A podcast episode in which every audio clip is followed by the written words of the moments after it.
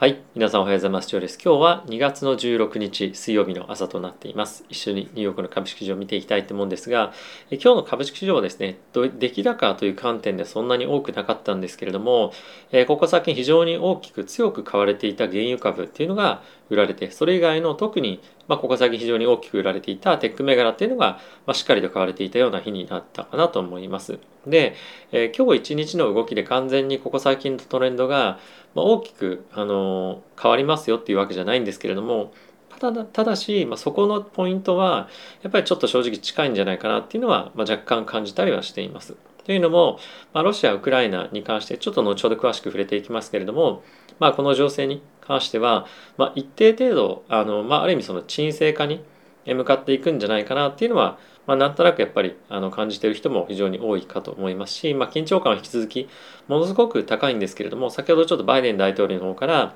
声明として非常に強いあのメッセージでですねロシアに対して、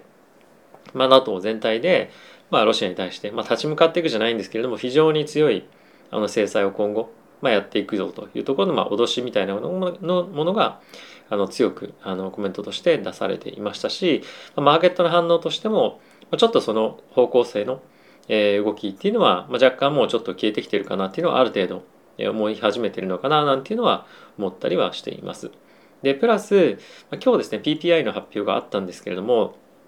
まあ、非常に強い数字だったんですね。あの1%の前月比で上昇。プラス昨年の前月同月前年同月比で約10%弱の伸びがあったんですがこれはあのあんまりその何て言うんですかね物価上昇だったりとかへの強いインパクトっていうのはそんなにあの注目して見られることはないんですけれども、まあ、非常に強い数字だったんですがマーケットはまあほぼ無視をしていたりとか、まあ、あとは、えー、と物価上昇にえ伴って、まあ、じゃあ今後本当に利上げをしていくのかっていうところを、まあ、あの検証していく上でやっぱり今何何を見たらいいか何を元にその利上げの指標をあの利上げされるかどうかっていうのを見ていくっていうかなるとやっぱり FED のですね関係者の発言っていうふうになると思うんですね。で今ここ最近非常にブラード総裁のコメントが強くヘッドラインを賑わしてますけれども、まあ、同じようなトーンを持って発言をしてる人ってやっぱそんなに多くいないとかなりマイノリティな方だっていうのはやっぱり強く意識されてると思います。なのでもしですね3月のタイミングで25ベースポイントの利上げにとど、えー、まればマーケットは、まあ、結構大きく反転していく可能性が十分あるかなと思ったりはするので、まあ、この辺りあの結構仕込み始めるポイントとしては悪くないかなと、まあ、常にあのここ最近は思っております。で一気にどんどんどんどん買っていくっていう必要あの必要は正直ないと思いますしプラスあの全部使う必要はないと思いますっていうのはやっぱりキャッシュは常に手元にいくら分かは、まあ、絶対戻しあの持っておいた方がいいと思うんですね。なんですけれども、まあ、一応あのチャートで見ていくんですけれども、まあ、そこの少し今日の動きとかを見てみてもやっぱりそのバリュー株のあの限界みたいのがある程度近づいてるというふうにまあ見れなくはないかな、まあ、僕がバリュー株グロース株を中心に持ってるからっていうバイアスもかなり強くあると思うんですけれども、まあ、なんとなくそんなものはえー、ちょあの感じてるかなと思います。まあその辺の詳しい指標だったりとか見ていくのは後ほどやっていきたいと思いますね。ではここから指数、えー、見ていきたいと思うんですがその前にですね、え、このチャンネルはファンズ株式会社様にスポンサーになっていただいております。え、ファンズはですね個人が企業に対して間接的に投資をできるプラットフォームになっていてえ個人で言うと約年収500万円前後で資産1000万円前後保有している方が使っている、えサービスとなってますので、えぜひ概要欄の方にリンクありますのでそちらの方からチェックしてみていただけると嬉しいです。はい、では見ていきたいと思うんですがまずダウがですね1.22%このタイミングでちょうどえー、とバイデン大統領に発言ってありましたね。で、S&P なんですけれども、えプラスの1.58%、ナスダックがプラスの2.53%、ラッセル2000がプラスの2.75%と、まあ、一番パフォーマンスが良い、えこの中でのメジャーの指標でした。で、米国の10年債金利なんですけれども、6.6ベースポイント上昇して2.054というところで、えー、まあ、伸びていましたね。で、プラスドル円なんですけれども、まあ、若干上がって115.63というところで、まあ、金利のマーケットについては、まあ、今日はほぼほぼ動きがあのアメリカのセッションではなかったかなという感じです。で、原油なんですけれども、えロシア・ウクライナ情勢のニュース関連をですね、受けて、3.69%の減あの下落で91.94というところで、まあ、ここから90ドル割れるかどうかっていうのが一つのポイントになってくるんじゃないかなと思っております。はい。で、えー、こちらがインダストリー別、あのセクター別なんですけれども一番大きく売られていたのは、まあ、エネルギー、まあ、それでも1.39%なので、まあ、完全に大きくマーケットが反転ししていくぞみたいな感じは正直ないんですけれども、まあ、そんなものをちょっと匂わせるような雰囲気が少し出てきてるかなと思っております。で一応チャートを見ていきたいんですがやっぱりその今のあの原油の、まあ、今後の上昇を見込んでの、まあ、短期的な、まあ、ある意味その短期トレードを原油関係とかエネルギー関連でやってる人は、まあ、そろそろちょっとリグおうかなみたいな感じの,、まあ、あのタイミングだと思うんですね。というのもやっぱりその戦争するかどうかみたいなところで、まあ、大きく例えば下としてボーンって跳ねたとしてそこまでポジションを全部持ってる人って正直いないと思うんですよ。でそれまでの一旦ちょっとピークの盛り上がりっていうのが、まあ、昨日とか今日とかぐらいに来てると思うので、まあ、この辺りで一旦自分が持ってるポジションをまあ半分ぐらい外そうかなっていう人もまあそこそこ多いんじゃないかなと思うので、まあ、一定程度のポジショニングの調整っていうのは起きるかと僕は思っています。はい。まあ、あとはですねあの今日のこの動きで見てみるとこれがですねあてえっとこれですね。あ違う。えすいません。これですね。これがあのナスダック割る、えー、S&P なんですけれども、まあ、今日の、えっと、バイデン大統領の発言を受けて、まあ、ここで発言があったんですけどもぐーっというふうに大きく上がっていって、まあ、やはり原油の価格が下がっていく方をまあ大きくイメージしてこの辺りっていうのは結構動いてたりはするんじゃないかなと思ってます。やっぱりその短期の金利というかその物価上昇圧力っていうのが、まあ、ある程度、まあ、収まってくるというかあの急激な利上げっていうところに対しての,、まあ、あの必要性への、まあ、恐怖みたいのが、まあ、少しあの落ちてきて、まあ、それに伴って金利に敏感な銘柄っていうのが、まあ、少し相対的に買われているっていうような状況かと思います。まあ、いずれにせよまだあの金利に敏感な銘柄を積極的に全面的に買っていきましょうみたいな感じではないかもしれませんが、まあ、この流れのあのトレンドっていうのが一旦ちょっとこの何て言うんですかねあのバリュー株優勢が少し終わりそうな雰囲気は、まあ、なきにしもあらずっていうような感じかなと思います。まあ、僕はもう全面的にあのグロース株持っているので一応そういう方向では張ってはおります。で、えーと、米国の10年債の金利さっきもちょっと見えていましたけれども、えーと、今日はしっかりと上がっていましたよね手前の金利が下がっているにもかかわらず。でこれはやっぱりあのウクライナ情勢っていうところがある程度落ち着きを見せてくることによって、えー、物価が少し、まあ、今の短期的な物価が下がって、え、長期的な成長に、まあ、少し期待が持てるような状況とマーケットが見てるというふうに、まあ、捉えてもいいんじゃないかなもしくは、まあ、僕は捉えているというような感じですね。はいまあ、あの人によって見方いろいろとあると思うんですけれども、まあ、この辺りはあの、まあ、僕はそういうふうに思っているというのをちょっとお伝えをさせていただきました。はいまあ、あとはですね仮想通貨ちょっと見ていきませんが、まあ、同じようにあのドーンと上がっている感じで、まあ、リスクマーケット非常にリスク交換をしているような感じかなと思います。はい、でここからちょっとニュース見ていきたいと思うんですが、えー、まずですね昨日あの日本の夕方ぐらいですかねに出てきましたニュースですけれども、えー、ロシアの、まあ、軍隊がですね一部ウクライナの、まあ、国境から、まあ、少しあのまあ、軍のその本拠地に戻っているよというようなことがニュースとしてなっていました。なのでまあちょっと戦争というかその侵略に対してのまあ可能性が少しやっぱ下がったっていうのも非常に強く意識されたようなイベントだったかなと思いますし、まあ、これに伴ってマーケットは今非常に交換をしてリスクマーケット上昇でかつ原油が下落みたいな流れになっていったかなと思っています。まあこれはあの裏であの、まあ、裏でって言い方おかしいかもしれませんが、まあ、そのボーダーあの国境からは引き上げてはいるんですけれども引き続きウクライナのキエフだったりとかを射程圏内とする、まあ、戦車だったりとか、まあ、あとそこに向かっていくような飛行機だったりとか、まあ、戦艦の配置っていうのは引き続き強くしっかりとあるんですよね。なので、まあ、あまりその完全に攻撃する意思があの弱まったみたいな感じっていうよりも、まあ、引き続き駆け引きが続いているような状況かと思っております。はい、続いてはこちらのニュース見ていきたいと思うんですが、こちら先ほどのバイデン大統領の声明文ですね、5時半ぐらいに多分あの始まったと思うんですけども、そちらが記事になっているニュースとなっております。で内容として、まあ、このタイトルとかよりも、まあ、非常に重要だなと思ったポイントとしては、まあ、NATO の,、まあその同盟を組んでいる、まあ、あの全国で、まあ、今回ロシアが攻めてくることによって、まあ、しっかりと対応しますよと。プラス、まあ、非常に強い、ものすごく強いサンクション、これ制裁ですね、を課していくことを、まあ、考えていると。考えていく、まあ、やっていくということを明確に、えー、示していたと。で、あとプラスポイントとしては、まあ、アメリカとしては継続的に自分たちの軍は派遣しないんだけれども、まあ、あの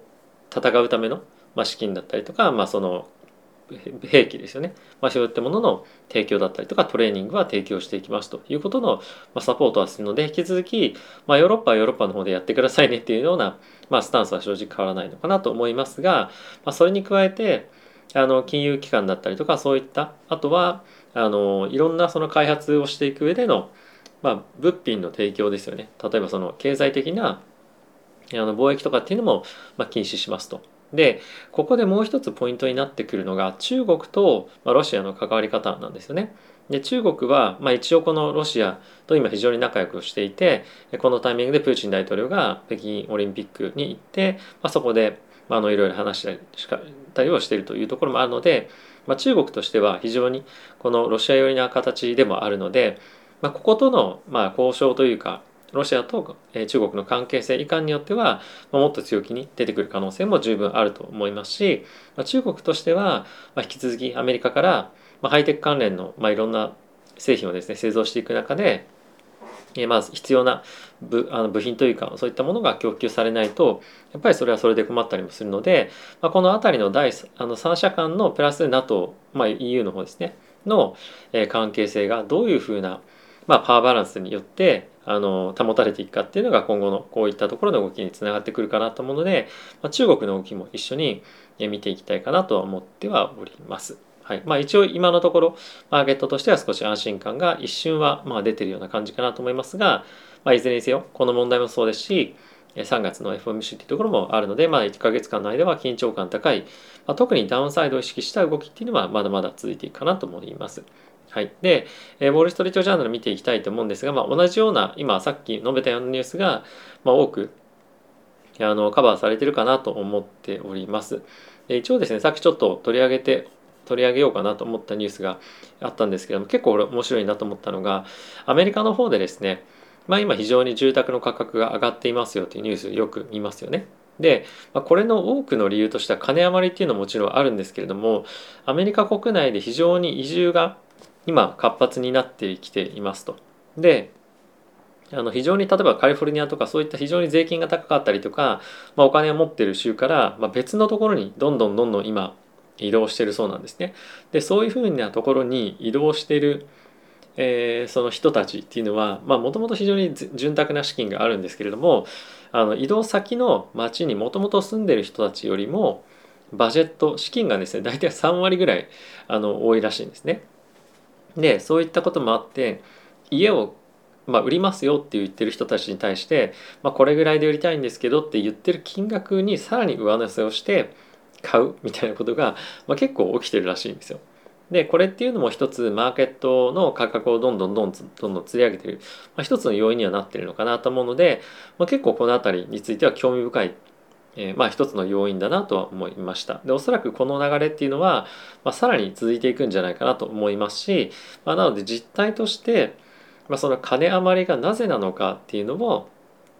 まあ、一つやっぱり見ておきたいですよね。やっぱりその潤沢な資金を持っている人たちが安い地域に行って家を買ってるっていうことであれば、まあ、別にそこであのあまりにも多くのあの資金が貸し出されて、まあ、バブルみたいになってるとかっていうよりもちょっと考え方はあの違ってライフスタイルの変更っていうところも、まあ、一定程度あの影響としてはあるのかなと思うので、まあ、この辺りあの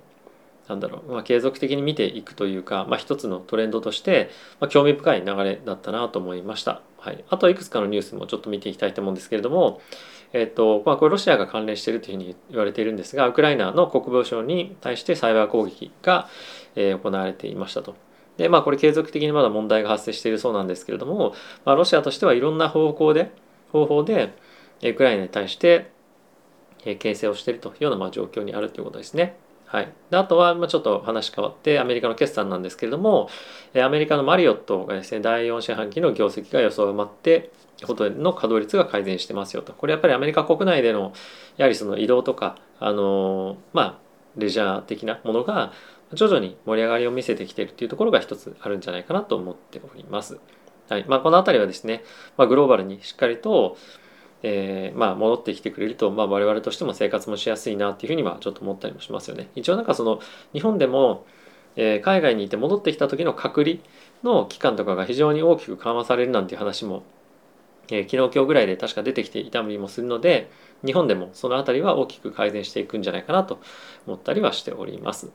はい、で次なんですけれども、えー、テクノロジー株のアンダーウェイトが15年超ぶりぐらいの大きさになっているっていうのがバンコブアメリカの調査で、えー、出てきておりました。まあ、これはですね非常にあのー、まあ今のマーケットをまさに反映しているような状況だと思うので特に驚きは、えないと思うんですけれども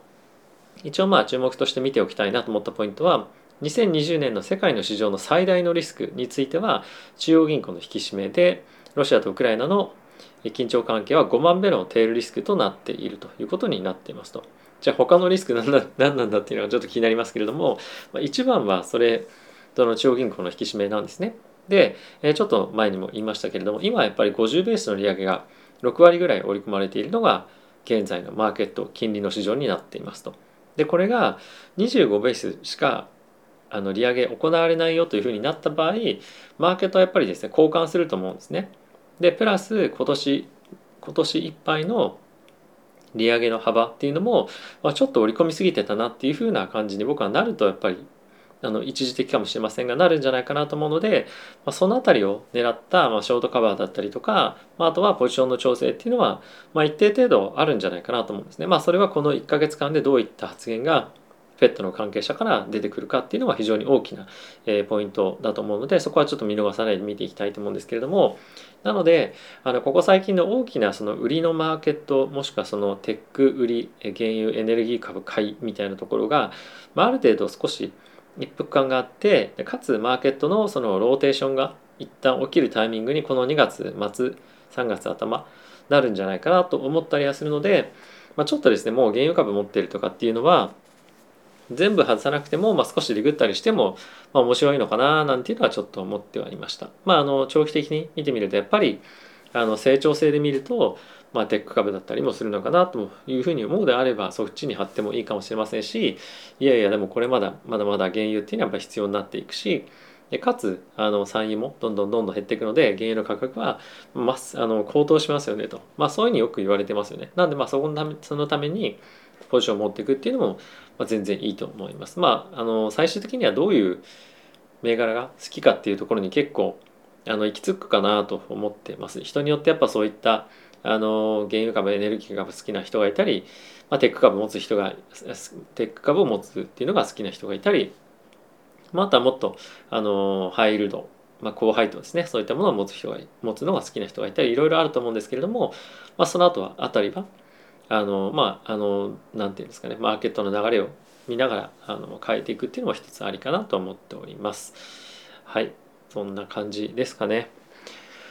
うんあ、とはあの金利の織り込みが例えばその25ベースポイントにまあ徐々になっていくもしくはその実際の利上げが 25, 25ベースポイントとかになったりすると、まあ、ドル円とかが 一旦ちょっと大きく売られたりするかもしれないので、まあ、その辺りのリスクとかはあのちょっとあの FX 触ってる人は、まあ、見ていると思いますし、まあ、見ておいた方がいいかなと思います。はいあとはちょっとドル円をどっかで円転したいなドル転したいなみたいに考えてる人はまあそういったあたりを一つえポイントとしてもまあいいかなと思いますが、まあ、ちょっとあの為替の動きよりも株式の動きの方がボラティティが高いので、まあ、ドル円がちょっと高いからなかなか入りづらいっていうのはあの今もしかすると、まあ、あのもったいないタイミングかもしれないですね。今後株価が上がっていくっていうふうに考えるのであれば、まあ、そこのあの 3%4% 例えば110円まで落ちるってことはないんですけど113円114円とか、まあ、その辺り落ちるかもしれませんが株式の方が圧倒的なボラティティが高いので、まあ、そちらの方を取りに行く方がいいのかなと思ったりはしております。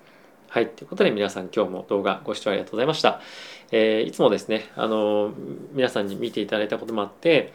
この